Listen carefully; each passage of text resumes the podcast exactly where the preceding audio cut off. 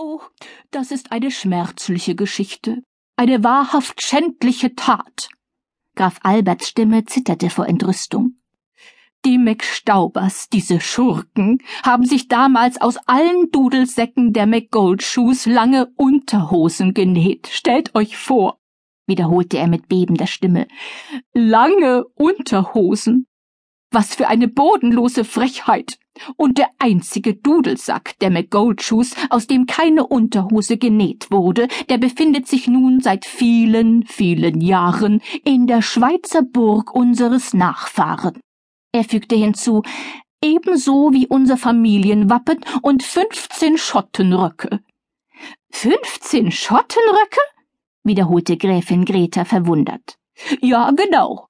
Die hat sich der Cousin damals auf der Flucht in die Schweiz alle übereinander gezogen.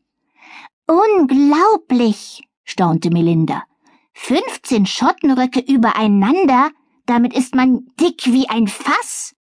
Dein Cousin, lieber Onkel, ist nicht in die Schweiz geflüchtet, er ist gerollt. Also, in die Schweiz rollen müssen wir ja zum Glück nicht, erwiderte ihre Tante erleichtert. Melinda sah sie entsetzt an. Das kann nicht dein Ernst sein. Du willst doch hoffentlich nicht damit sagen, dass du tatsächlich mit mir in die Schweiz umziehen willst, wo wir es hier so gemütlich haben.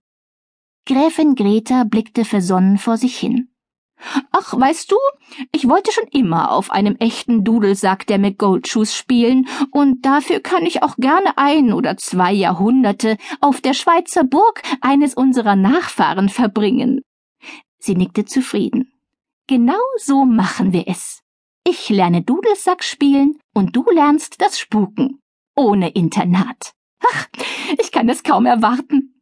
Sie erhob sich vom Ritterstuhl und zog ihre Nichte hinter sich her. Komm mit, Melinda, wir müssen packen. Melinda konnte es nicht fassen. Ein oder zwei Jahrhunderte? Sie schüttelte den Kopf. Unglaublich, einfach unglaublich. Widerstrebend folgte sie ihrer Tante. Graf Albert McGoldschuh sah ihm zufrieden nach. Die Idee mit der Schweizreise war wirklich gruselmäßig gut. Ein, zwei Jahrhunderte lang würde keiner mehr an seinem Bart herummäkeln und keiner würde sich beschweren, wenn er mit seinem Kopf Handball spielte. Aber das Beste war, McStaubers morgendliches Eieromelett würde von nun an ganz allein ihm gehören.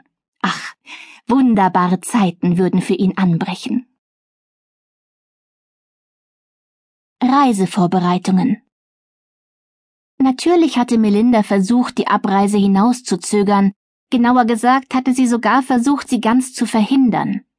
Hinter der Schlossküche in der Vorratskammer gab es eine große Holztruhe, in der Zucker und Mehlsäcke gelagert wurden. Und darin hatte Melinda sich zwei ganze Tage und Nächte lang versteckt. Da die Speisekammer regelmäßig von kleinen Mäusen und einer dicken Ratte besucht wurde, brauchte Melinda nicht zu befürchten, dass ihre Tante je auf die Idee kommen würde, sie dort zu suchen. Denn Gräfin Greta McGoldschuh hatte panische Angst vor Ratten. Und selbst Onkel Albert hatte sie in diesem genialen Versteck nicht entdeckt.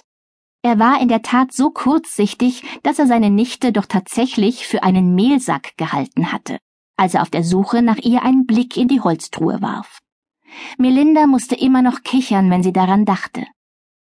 Eigentlich hätte Melinda somit wochenlang in ihrem Schlupfwinkel ausharren können, so lange, bis über die ganze Sache mit der Schweizreise genügend Gras gewachsen wäre. Nur leider befand sich der Schlupfwinkel direkt neben der Küche.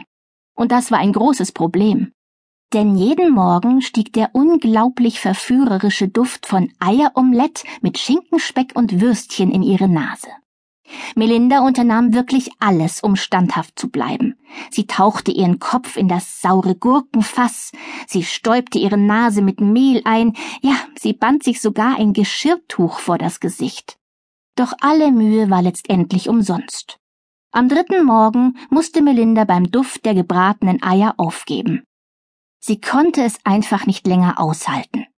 Ihr Magen grummelte wie ein Gewitterdonner und ihr Appetit auf Eieromelettes wuchs ins Unermessliche. Sie fuhr mit einem Riesensatz aus der Holztruhe hoch, stob im ICE-Tempo ins Esszimmer und ergatterte sich noch vor Onkel Albert ein riesengroßes Stück vom Omelett.